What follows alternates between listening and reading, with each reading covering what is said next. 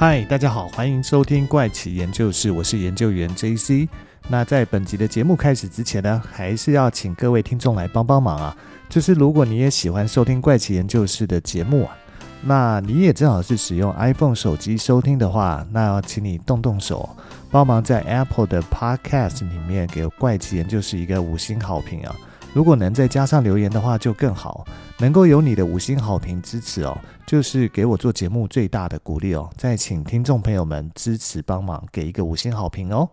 那大家这周过得怎么样呢？这一集要跟大家分享的故事哦，其实是跟太空人接触外星人有关的事件哦。其实，在上个世纪哦，美国跟苏联曾经就军备竞赛啊，进而发展出太空竞赛哦。这是发生在一九五五年到一九七五年的这段期间呢。但是，为什么会从军备竞赛演变成太空竞赛呢？其实是在一开始哦，苏联担忧哦，当时只有美国手上握有原子弹，会对它造成威胁。所以在发展出自己的原子弹以后呢，那被美国发现了，就是苏联原来手上也有原子弹，这两国呢就进入了所谓的军备竞赛啊。因此呢，两国就进入了发展洲际导弹，再到火箭哦，就进一步的踏入了太空领域啊。所以才会有接下来长达二十年的太空竞赛期间呢。那时间呢，到了一九六一年的四月十二号。苏联发射了东方一号太空船哦，将太空人尤里加加林送进地球附近的一个轨道啊，这也让加加林成为地球历史上第一位进入太空的太空人哦。就在苏联把加加林送进太空后呢，同年的五月五号啊，美国也发射了自由者七号的太空船，将美国的太空人亚伦谢波德送进太空哦。至此呢，两国都成功的将太空人送进太空啊，也就因此呢，加快了美苏两国之后在太空进行研究的脚步哦。那之后，美苏开始在登陆月球上较劲哦。不过后来大家都知道，首先完成登陆月球的是美国的太空船跟太空人阿姆斯壮。就在苏联登月竞赛失利以后呢，苏联决定集中精力啊，在轨道的太空站发展上面。一九六九年和一九七零间啊，继联盟三号之后啊，他们发射了超过六次的联盟号飞船的一个飞行啊，从而发射了第一个太空站哦。一九七一年的四月十九号，发射了由克里姆克里莫夫所设计的礼炮一号太空站。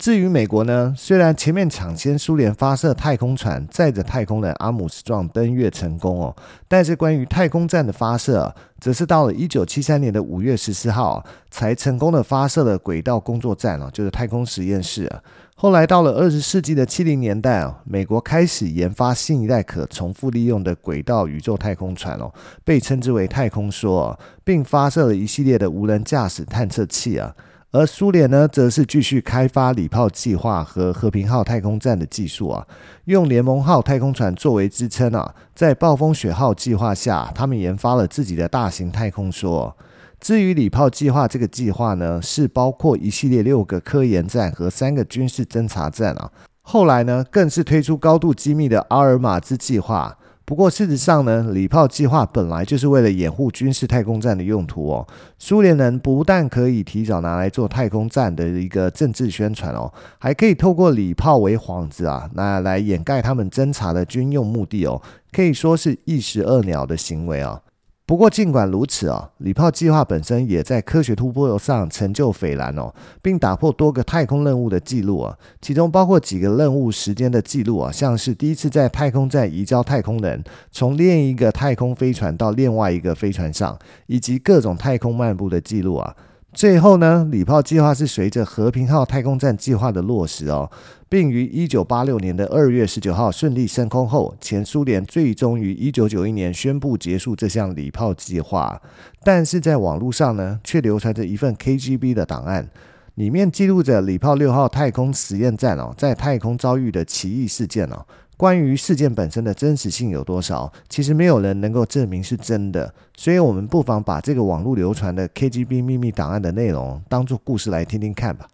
关于这个故事是这样的：在一九八四年的五月四号，苏联的两位太空人啊，弗拉基米尔·克马罗夫还有维克托。萨维内赫啊，经历了一生难忘的一个奇异经历哦。在开始讲礼炮六号这段奇遇故事之前哦，先稍微介绍一下太空人弗拉基米尔·克马罗夫哦。克马罗夫他是在一九六零年入选苏联的第一组太空人哦，并作为波波维奇的替补队员参与了东方四号任务哦。不过他本人第一次进入太空是在上升一号任务中哦，而他后来在飞行任务联盟一号中哦，他因飞船的降落伞故障而死于飞船坠毁哦。他也因此成为史上第一位载人太空船罹难的太空人哦，也是第一个多次进入太空的苏联太空人哦。故事再回到礼炮六号上啊，在上个世纪八零年代啊，正值美苏冷战的巅峰嘛，所以呢，这个时候的美苏在各方面也不断的进行对抗，使太空领域也不断的发展嘛。随着双方的火箭升空，探索太空的技术也不断的进步。就在这个时候呢，苏联创造出一个太空技术的突破啊，那就是礼炮六号太空站。一九七九年的二月，苏联的礼炮六号太空站顺利的进入太空啊，这是一个以科学研究为主的太空实验站。不过，礼炮六号啊，说在当时进行太空任务的时候呢，注意到一个奇怪的现象啊，这是发生在一九八一年的五月十四号，礼炮六号太空站正在原定的地球轨道中运行。就在这个时候呢，在极近的太空站突然出现了一个物体啊，吸引了两位苏联太空人的注意哦。他们单是凭借着肉眼哦，就可以看见这个物体啊。这个突然出现的物体啊，实际距离礼炮太空站哦有多远，其实是不能确定的。但太空人估计啊，大概距离是十公里左右。这个物体远远看上去呢，就是一个白色的圆点。两位太空人一开始以为这只是一个漂浮在太空中的普通物体而已，所以并没有特别关心留意这个物体。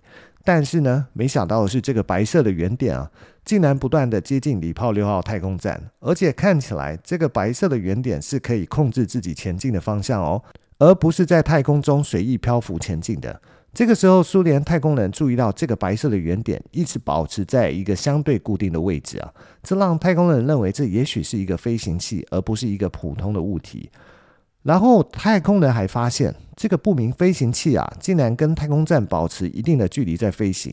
这个不明飞行器啊，很有可能对他们有不可知的一个意图。于是，两位太空人赶紧联络地面的太空中心，叙述这个状况。不过，这个白色飞行器在跟随太空站一段时间后，竟然加速靠近太空站来了。在飞行到太空站很近的距离后，这个白色飞行器开始跟太空站平行飞行。也就在这个时候呢，苏联的地面太空中心告知两位太空人哦，这个白色飞行器不是地球上的飞行器啊，要太空人谨慎与其接触啊，并且控制好自己的行为。虽然说两位太空人在进行太空任务前都经历过好一段时间的专业训练，但毕竟在训练中并没有教导你一旦遇到外星人要如何去面对哦，还有应该采取什么样的一个行为啊。于是两位太空人在短暂的讨论后，决定不要改变太空站原定的飞行轨道路线，继续保持原定的方向前进啊，并且要利用太空站上的摄影机来拍摄这个白色的飞行器啊。后来根据苏联的官方记录中得知啊，在这个白色的飞行器上面有大量的圆形孔洞，是一个类似窗户的结构啊。但这个白色飞行器并不是地球上所见过的任何飞行器的一个样貌啊。然后太空人注意到白色飞行器的众多孔洞中哦，有三个孔洞分别站了三个外星人哦。这个时候礼炮六号跟白色飞行器还保有一定的距离啊，而礼炮六号也维持既定的轨道方向飞行啊，所以两位太空人并没有向外星人进行主动的接触啊。很快的时间到了第二天哦，两位太空人发现白色飞行器竟然更靠近太空站一点了。那白色飞行器呢，突然加速飞行到距离礼炮六号约莫一百公尺的位置啊，那一度还有靠近将近三十公尺的距离而已啊。如果说我们想象一下，两架飞机在空中哦，只保持三十公尺的距离哦，应该是相当的危险啊，因为两架飞机在如此近的距离飞行哦，应该随时都会有发生碰撞的意外啊。不过在这么近的距离之下，两位苏联太空人哦，可以用肉眼清楚的观察这个飞行器啊。太空人发现这个飞行器其实是金属色，然后整个飞行器呢，反射着奇怪的光芒啊，然后有三个圆窗后面分别站着三个灰白色的人形生物哦。不过这三个外星人都没有表情，有着蓝色的眼睛，但是看上去却是十分的空洞啊。如此近距离的面对未知的外星生物哦，让太空人忍不住尝试想要跟对方沟通哦。这时候，太空人维克托站在窗户边啊，举起了太阳系的星图啊，也就是在这个时候呢，两位太空人又突然出现了生理异常的现象哦，他们的心跳突然加快了频率哦，但又有一个奇怪的节奏哦，这诡异又突如其来的情况哦，他们猜测应该是外星人尝试要跟他们进行沟通。不过作为人类的太空人，仿佛无法接受跟理解外星人传达的频率啊，到底是什么意思啊？就在太空人不知如何是好的时候呢，对望的另外一位外星人也举起他们带来的星图给太空人看了。在外星人举起的星图中呢，就包含了太阳系啊。那这是不是意味着太阳系内的空间都属于外星人的移动范围呢？在看到对方的星图后呢，太空人弗拉基米尔决定再进行第二次跟外星人的沟通尝试哦。他首先是面对着外星人竖起了他的大拇指啊。而对面的外星人也模仿他，慢慢的竖起了大拇指哦。有了这一次成功的交流后，两位太空人就更积极的想要进行第二次的交流哦。这一次呢，他们是应用上了无线电发报机啊，编辑了简单的讯号啊，试图要透过无线电讯号跟对面飞行器上的外星人进行沟通哦。但可惜的是，讯号发送过去后，他们并没有得到任何的回应啊。于是呢，两个人决定更换发送的讯号啊。将讯号换成了数字哦，在等待了一段时间后，外星人向礼炮六号发射的讯号回来。就这样，两艘太空中的飞行器哦，开始了彼此互相发送讯号啊，进行了简短的讯号交流哦。在这场讯号交流后呢，其实没有留下任何的记录哦。即便是在苏联已经解体多年哦，当时的 KGB 档案依旧被列为机密文件哦，让一般人依旧无从得知这段的交流内容是什么。然后呢，到了遇见外星飞行器的第三天啊，两位太空人见到令他们震惊的一个画面哦，那就是对面的外星人哦，竟然在没有着装任何的装备之下，直接从飞行器出来哦，漂浮在太空中哦，而且还能在太空中行走啊。而根据两位太空人描述哦。这些外星人似乎能控制自己的身体外形来随意的变形啊，很像是液体一样的存在太空中哦，甚至一度变成近乎透明的身体啊。最后，外星人在礼炮六号逛了一圈后，就回到自己的飞行器去了。接着呢，时间到了第四天，外星飞行器啊开始跟礼炮六号拉长彼此之间的距离哦。慢慢的，太空人就看不见外星飞行器啊。那太空人就外星飞行器消失的速度来推敲哦。对方的科技呢，相较地球来说，应该是非常的先进哦。就在遇到外星人的两个月后呢，礼炮六号的太空任务也结束了。那两位太空人也顺利的回到地球上，也到了莫斯科进行一场秘密会议啊。但是在会议中讨论的内容啊，应该就是太空人接触到外星人的这场经历啊。不过这场会议的内容基本上都没有流传出来，所以具体到底讨论了什么，也就不得而知哦。不过呢，研究员在收集资料的时候，也收集到另一个版本的故事哦。不过我认为这个故事哦，应该是后人杜撰捏造的。但还是跟大家分享一下这个捏造的版本到底是说了些什么。在这个版本中呢，一样是说两位太空人尝试跟外星人交流后，竟然得到了外星人的回复啊。但回复的方式啊，比较像是心灵感应一般的，听到对方交流的内容。而苏联太空人呢，第一个问题就是问对方是什么人，来自哪里。还有这个宇宙的真实样貌是什么样的吗？而外星人竟然也回答他们了，就说他们其实是来自一颗和地球一样的宇宙边缘的星球啊，他们称之为第一星球。而这个宇宙呢，不过是六个宇宙的其中一个啊。那他们的星球跟地球啊，都属于同一个宇宙之中啊，